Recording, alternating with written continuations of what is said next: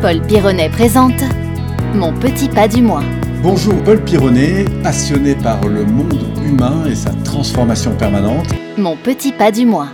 Le podcast pour progresser dans ma vie. Salut Paul Salut Jean-Baptiste, salut à tous ceux qui nous rejoignent encore une fois sur euh, bah, cet audio. Comment tu vas mon cher Jean-Baptiste? Eh ben écoute, euh, je vais très bien mon Polo, je suis bien content de te retrouver après ces 15 jours d'absence. D'ailleurs, t'en as profité pour faire quoi toi?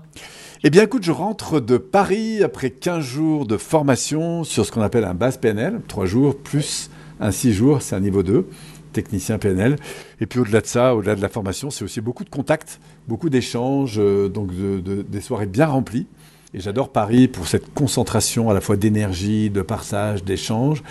Et je t'avoue qu'au bout de 12-15 jours, ça fait tellement du bien de retrouver euh, une région plus, voilà, plus, plus ouverte, où je respire. Il y a un lac, des montagnes, et tout ça, beaucoup d'espace. Et j'adore cette, euh, cette variété de, de contextes. Ça me fait beaucoup de bien. Donc voilà, je sors d'un week-end euh, de repos. Très heureux de te retrouver pour, pour la suite de ce programme. Plaisir partagé, et puis euh, le petit message encore en off comme ça, euh, si tu viens prochainement sur Paris, n'hésite pas à faire un petit détour, on se fera une petite soirée, ça pourrait être sympa. Ah bah c'est vrai que tu n'es pas loin de Paris, bah écoute, euh, je retiens l'idée, je te fais un petit message quand je remonte. Eh ben c'est cool. Bon bah bienvenue à tous. En tout cas, merci surtout de votre fidélité à ce programme, mon petit pas du mois. C'est le podcast pour progresser dans ma vie, un programme qui doit nous permettre au gré des épisodes, vous le savez, de progresser dans notre quête de révélation et de transformation de soi. Et puis n'hésitez pas encore une fois à réagir après l'écoute de chaque épisode. Vous pouvez laisser des commentaires sur les plateformes de podcast et plus ils sont nombreux, et eh bien plus les algorithmes nous mettront en avant et encore plus de monde du coup pourra profiter des conseils de Paul. Être acteur de sa vie, c'était le thème qu'on a abordé il y a 15 jours Paul, dans mon petit pas du mois. Être acteur de sa vie, c'est prendre aussi le contrôle de sa vie. D'accord avec ça? Ah oui, absolument, avec euh, une petite réserve quand on parle de contrôle. Est-ce que je suis un contrôlant ou est-ce que je suis plutôt quelqu'un qui m'ouvre et qui du coup gagne en souplesse de plus en plus avec les événements? Euh, contrôler sa vie, c'est surtout contrôler ce que l'on fait de ce qui nous arrive dans la vie, ce qui est une petite euh, différence en fait. Alors contrôle, maîtrise et lâcher prise, trois thèmes qu'on va aborder donc dans ce nouvel épisode. Contrôler sa vie, est-ce que ça veut dire aussi réussir sa vie? Ah ben C'est une bonne question parce que alors réussir sa vie, à réussir matériellement, j'ai envie de dire, ou en tout cas en termes de résultats, c'est-à-dire obtenir ou avoir ce que j'aimerais bien obtenir ou avoir. Donc pour ça, il y a des stratégies à mettre en place, des, des actions à mener et puis à réussir sa vie parce qu'on vit ce à quoi on aspire vivre, c'est-à-dire une vie euh, intérieurement plus nourrie, plus enrichie. Et là, je fais plus référence à, nos valeurs, mais à nos valeurs plus émotionnelles. Je sais pas si j'ai envie de me sentir libre, euh, au fait, si j'ai envie de me sentir responsable, si j'ai envie euh, de partager des liens avec des gens différents, si j'ai envie. Voilà. Donc il y a cette réussite qui est plus, euh, on pourrait dire verticale, c'est-à-dire en voyant à notre système euh, émotionnel et puis à réussir euh, sur un plan plus euh, fonctionnel, on va dire. Donc réussir, oui, mais pas seulement sur le plan fonctionnel, sur le plan surtout émotionnel, parce que c'est là que la vie se goûte, si je puis dire. Ouais, alors si je liais effectivement le contrôle de sa vie avec euh, la réussite de sa vie, c'est pour faire référence à un, à un coach essayiste américain que tu connais probablement, qui s'appelle Anthony Robbins. Absolument. Hein. Grand monsieur, d'ailleurs. Et qui, euh, qui déclarait que le secret de la réussite était d'apprendre à se servir de la douleur et du plaisir au lieu de laisser la douleur et le désir se servir de vous. En agissant ainsi, vous contrôlez votre vie, sinon c'est votre vie qui vous contrôle. Ça, ça doit te parler, ça. Absolument. C'est toute la différence qu'il y a entre être porté par le désir profond d'aller vers quelque chose ou de satisfaire quelque chose et le devoir ou la peur euh, de manquer, par exemple. Et donc, je crois que, effectivement, la souffrance et le plaisir sont probablement les deux leviers qui mobilisent le plus un être humain. Mais comme notre système, euh, faut dire préconscient ou inconscient, ce que j'appelle parfois le cheval, eh bien, fonctionne dans le plaisir immédiat, bah, il est clair que si je suis plutôt dans un sentiment un peu de vide intérieur, parce que mon travail, mes relations, tout ça, ça me nourrit pas vraiment, eh bien du coup, instinctivement, je vais chercher à remplir ce vide d'un besoin immédiat, c'est-à-dire le besoin de manger, le besoin de faire du sport à outrance. Je vais chercher à remplir ce vide intérieur parce que j'en ai marre de souffrir en fait. Et l'autre dimension que je trouve intéressante, c'est celle d'être connecté véritablement à ses désirs. Au désir de bien manger, c'est une valeur. Au désir de bien communiquer, c'est une valeur. Au désir de bien vivre, c'est une valeur. De bien se reposer, c'est encore une autre valeur. Au désir d'être en présence à soi-même ou aux autres, c'est une valeur. Et donc c'est cette conscience plus aiguisée au fond de ce à quoi on va attribuer de la valeur dans notre vie, sur un plan émotionnel, mais aussi sur un plan plus fonctionnel, puisqu'on peut aussi désirer faire du sport, désirer lire, apprendre, désirer avoir euh, de belles voitures et en profiter, etc. Donc euh, c'est toujours une dimension émotionnelle au service d'une dimension fonctionnelle. Je crois que c'est ça surtout qui porte vers le, le succès. Tu as parlé à un moment donné de cheval. Quel est le rapport là? Quand je parle du cheval, je parle toujours référence du conscient, du préconscient et de l'inconscient. Et je prends souvent la métaphore du cavalier et du cheval, le cavalier étant le conscient, cette partie de moi qui aimerait avoir de bonnes relations, qui aimerait se sentir euh, en confort un peu partout, qui aimerait euh, mieux communiquer, qui aimerait euh, mieux m'alimenter, qui aimerait faire du sport de manière régulière, etc. Et puis la partie préconsciente et inconsciente qui parfois bah, est plus fort que moi et qui m'entraîne dans de la procrastination, faire plus tard ce que j'avais dit que je ferais tout de suite, ne pas respecter les engagements que j'ai pris, parce que c'est parfois tellement plus confortable de rester sur son canapé que de prendre ses baskets pour aller courir. Donc au début, on est très porté par un projet, parce qu'il y a de nouvelles valeurs qui émergent, donc euh, on est porté, et puis au, au bout d'un certain temps parfois, eh bien, on se laisse un peu aller. Et pourquoi? Parce que notre partie cheval, préconscient et inconscient, eh bien, fonctionne de manière différente. C'est-à-dire que bah, pour la, partie préconsciente et inconsciente, le plus important, c'est le désir immédiat quitte à faire des choses qui parfois vont nous desservir à moyen terme et long terme. Et moins on est bien à l'intérieur de soi, plus on aurait tendance à se laisser aller, qui n'est pas du lâcher prise mais du laisser aller. Et malheureusement, dans ce laisser aller, eh bien, on va commencer à ne plus faire attention à la manière dont on mange, la manière dont on s'habille, la manière dont on fait du sport, la manière dont on communique avec euh, ses enfants, son conjoint, etc. Et c'est souvent dans cette force de l'habitude qu'on se laisse aller à reproduire toujours un peu les mêmes comportements par confort. Ça, c'est le cheval qui prend le relais, jusqu'au moment où, eh bien, à force de plus faire attention à la manière dont on communique, ben, on finit par avoir des retours qui sont plus compliqués. Si on fait plus attention à la manière dont on mange, la manière dont on fait du sport et tout ça, eh bien, on finit par avoir justement des retours qui sont la conséquence de nos comportements de laisser aller. Et là, les problèmes commencent. Et c'est à ce moment-là qu'il est important de prendre en compte ces problèmes pour les transformer. Sauf que notre cheval intérieur, lui, quand il a des problèmes, a tendance à les fuir parce qu'il n'aime pas les problèmes. Donc du coup, il va aller se réfugier dans d'autres sources de satisfaction pour se remplir, euh, par exemple de nourriture parce que je me sens vide à l'intérieur, pour euh, aller faire du sport à outrance parce que je me sens pas bien dans ma vie, etc. etc. Donc euh, c'est intéressant de comprendre comment ce cavalier et ce cheval fonctionnent pour euh, maîtriser le cheval, mais encore une fois, c'est pas du contrôle pour contrôler, mais c'est maîtriser, c'est-à-dire apprendre à communiquer avec le cheval, à l'animer, donc préconscient et inconscient, cette superbe biomachine que nous avons en, arrière-plan, apprendre à être en lien avec ce cheval pour apprendre à eh ben, le conduire en fait. C'est au fond de l'équitation euh, neuropsychologique. Alors, contrôler sa vie, ça ne veut surtout pas dire tout contrôler non plus.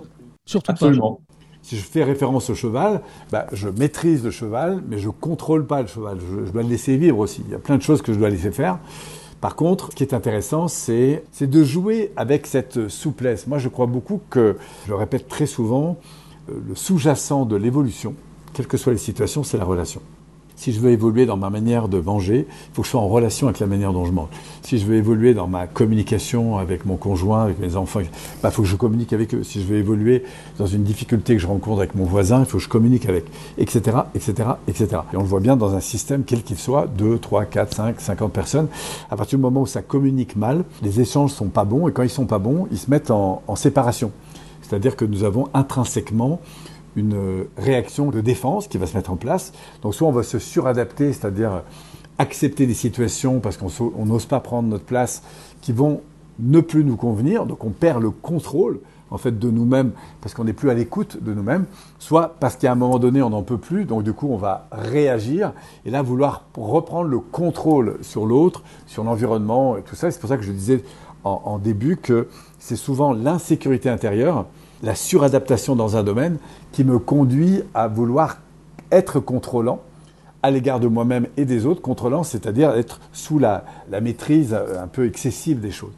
Et c'est souvent en relâchant. Par exemple, moi, si on, si on, fait du cheval, il faut absolument épouser la forme du cheval. On le conduit, on, on le tient, mais en même temps, il faut savoir lâcher et danser avec lui. C'est la même chose avec une moto. Il faut savoir tenir la moto et en même temps épouser en quelque sorte ce qui se passe c'est comme quand on pilote un avion ou un hélicoptère, eh bien, faut pas maîtriser le manche, il faut jouer avec et être très relâché là-dedans. Là et, c'est un peu comme euh, quand on danse avec une personne, si on cherche à maîtriser l'autre, euh, bah, ça pose des, problèmes. Alors que si on, on est au contraire euh, relâché, on épouse la forme et quelle que soit la situation, on est entraîné à interagir d'une manière plus fluide, plus constructive, et bien du coup on arrive à, créer du développement avec cette forme d'adversité en fait. Je crois que toute la vie elle est basée là-dessus. Et pour moi, être contrôler sa vie, c'est surtout contrôler son rapport à la vie, son rapport à l'autre, son rapport aux expériences, son rapport au passé, son rapport. Voilà, je peux avoir eu des, des, éléments passés qui sont extrêmement douloureux, mais ce qui va faire que je grandis avec, c'est ma relation que je vais établir avec ça. C'est pas le problème du passé qui est embêtant, c'est la relation que j'ai avec. Si je continue à me répéter que le problème du passé, euh, bah, à l'évidence, euh, me fait souffrir, qu'à ce titre c'est normal, que je sois insécurisé, que je sois toujours en réaction, etc. Bah, je me raconte toujours un peu la même histoire. Or, si je change ce rapport avec ce passé, comme je peux changer ce rapport à peu près avec tout, c'est dans cette qualité d'interaction que du coup, pour moi, le, développement se, révèle. Donc voilà, être contrôlant, c'est être ouvert, sinon ça ne fonctionne pas. Oui, et puis euh, j'allais réagir par rapport à ce que tu as dit très rapidement. Quand on parle de garder le contrôle, si on parle par exemple d'un manager ou d'un leader, un manager, c'est peut-être aussi quelqu'un qui souhaite garder le contrôle aussi sur ses subordonnés. Garder le contrôle dans son foyer, c'est aussi peut-être vouloir contrôler les membres du foyer. À un moment donné, ça devient forcément dangereux. Absolument. Pourquoi? Parce qu'il y a un effet dominateur, c'est-à-dire un effet contrôlant ou hyper contrôlant, qui fait que du coup la personne va rentrer dans le fait d'enfermer l'autre ou les autres, au fond, dans ses directives. Alors, ce qui est toujours intéressant, c'est justement cette relation. on a besoin de deux choses hein, quand on est euh, dans une relation éducative, que ce soit en tant que parent, manager, euh, coach. Il y a évidemment euh, la relation, qui pour moi doit toujours primer. Un bon coach, un bon formateur, un bon dirigeant, un bon manager, etc à partir du jour où il commence à privilégier la relation sur tout, bah, il s'en sort toujours parce que l'écoute, la considération et tout ça, ça va être des, points très importants. Après, ça ne suffit pas de communiquer, il faut orienter les choses vers un, objectif. Donc pour moi, c'est la deuxième priorité, c'est être orienté sur des solutions. On a le droit de ne pas être d'accord, on peut s'écouter, mais s'écouter ne suffit pas. Il faut ensuite se mettre en phase sur des solutions.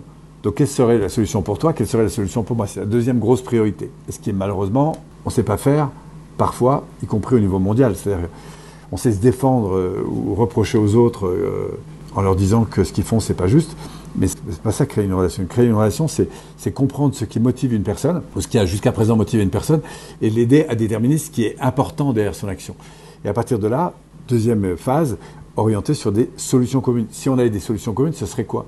Et donc on trouve des solutions communes et à partir de ces solutions ou ces nouvelles priorités, on redéfinit les règles du jeu. Encore faut-il pouvoir arriver jusqu'à ce stade et d'avoir euh, le souhait et la volonté de trouver des, des solutions communes. Oui, mais pour trouver ou amener quelqu'un à accepter l'idée de trouver des solutions communes, il y a une première marche qui est à remplir, c'est la considération. Et pas pour ce qu'elle fait, mais pour ce que la personne poursuit. On peut ne pas être d'accord avec les règles du jeu, c'est tout à fait acceptable, on n'a pas les mêmes règles du jeu. Mais du coup, il faut se remettre d'accord, non pas sur les objectifs, parce que ceux-là, ils verront après, mais sur les finalités. C'est-à-dire, au final, qu'est-ce qui nous semble le plus important, à moyen terme ou long terme, de préserver? Qu'est-ce qu'on veut au final? Et ce que je crois, c'est qu'on finit toujours par se retrouver dans une vérité plus élevée. Mais ça commence par le terrain des valeurs. Vouloir tout contrôler, et là je fais un petit aparté parce que c'est un sujet dont on reparlera aussi, vouloir tout contrôler, est-ce que ça ne traduit pas non plus tout simplement un manque de confiance en soi? Absolument, c'est directement proportionnel, on va dire. C'est-à-dire, moi, je suis insécure par rapport à une situation, je vais devoir la contrôler. Un parent qui est insécure à l'égard de son enfant parce qu'il n'est pas bon en maths, alors qu'il veut absolument que son enfant soit bon en maths, eh bien son insécurité va l'inviter à remettre automatiquement de la règle, de la loi, etc. Avant parfois de se remettre d'accord sur des objectifs et plus encore sur une relation. Or, la première chose à faire, je crois, en matière d'échange, et je reconnais que c'est pas facile, ça s'apprend. Ça s'apprend comme on apprend à récupérer une voiture euh, qui, part euh, sur la glace dans un virage. Malheureusement, intrinsèquement, quand on est dans l'insécurité, que ce soit d'une relation, euh, parce qu'on est au volant d'une voiture qui vient de déraper, si on n'est pas entraîné, on va avoir des réflexes qui découlent de l'insécurité. Et dans l'insécurité, quand vous dérapez, vous regardez le poteau que vous cherchez à éviter. C'est automatique, c'est des lois. Donc, euh, et en regardant le poteau que vous cherchez à éviter, vous dirigez en fait le véhicule directement sur ce poteau. C'est très intéressant de voir comment l'insécurité nous entraîne. Alors ça peut être l'insécurité, parfois c'est la colère, parfois c'est la tristesse. Nous entraîne parce que le cheval, dit autrement le préconscient et l'inconscient, lui, il va réagir en fonction, donc ses comportements vont s'accorder en fonction de ses préoccupations. Si je suis dans l'évitement de quelque chose, c'est un peu comme rouler en moto dans un virage. Si tout d'un coup je vois une pierre et que je mets le focus sur la pierre, soit en vélo, en trottinette, en moto ou quoi que ce soit, j'ai toutes les chances d'arriver sur la pierre. Et toute la difficulté, c'est pas de regarder la pierre, c'est de regarder à côté. Et c'est compliqué parce que quand j'ai été surpris par la pierre, bah, automatiquement je regarde la pierre. Et d'ailleurs, d'ailleurs, quand on t'apprend à conduire la première fois, on te dit, il faut que tu regardes droit devant et le plus loin possible. Oui, justement pour pas être focus sur tout ce qu'il y a autour de toi, vers lequel ah tu te dirigerais tout de suite, quoi. Bien que, après, le, quand on, commence à avoir des heures de conduite, ce qui va se passer en, zone périphérique est géré par justement le préconscient et l'inconscient. Mais il lui faut un petit peu de temps pour intégrer toutes ces données. Et au départ, c'est ça qui fait que c'est plus compliqué. Voilà. Donc là, j'ai envie de dire que le, contrôle, le besoin de contrôle, quand il est excessif, il est généré par de l'insécurité intérieure. Quelle différence, toi, tu fais euh, entre contrôle, justement, et maîtrise? De manière générale, en fait, ne vaut-il mieux pas bah, maîtriser que contrôler? Oui, alors la maîtrise, pour moi, renvoie plus à la maîtrise d'un processus. Le contrôle, je contrôle un contenu. Par exemple, si je veux contrôler mon cheval, je tiens la bête. Si je contrôle un processus, je contrôle le processus qui fait que je vais reprendre le cheval en main. Le processus, c'est ce qui garantit un résultat. La maîtrise, c'est maîtriser le processus. Et on perd le contrôle quand on a perdu le processus, en fait. Si je fais une omelette, par exemple, que je commence à la perdre, si j'ai le maîtrise des processus et des lois qui sous-tendent la, réussite d'une omelette, bah, je peux me remettre dans les lois qu'il faut pour que ça fonctionne en fait. Est-ce qu'on peut rater une omelette? Bah oui, on peut la rater euh, de, mille et une façons. Sauf quand on est passionné de l'omelette. Par contre, si on doit faire une omelette, qu'on n'est pas très porté par ça et que voilà. Mais quelqu'un qui, rate son omelette, si à côté de lui il a un passionné, bah, il va le voir tout de suite et il sera capable de la rattraper rapidement.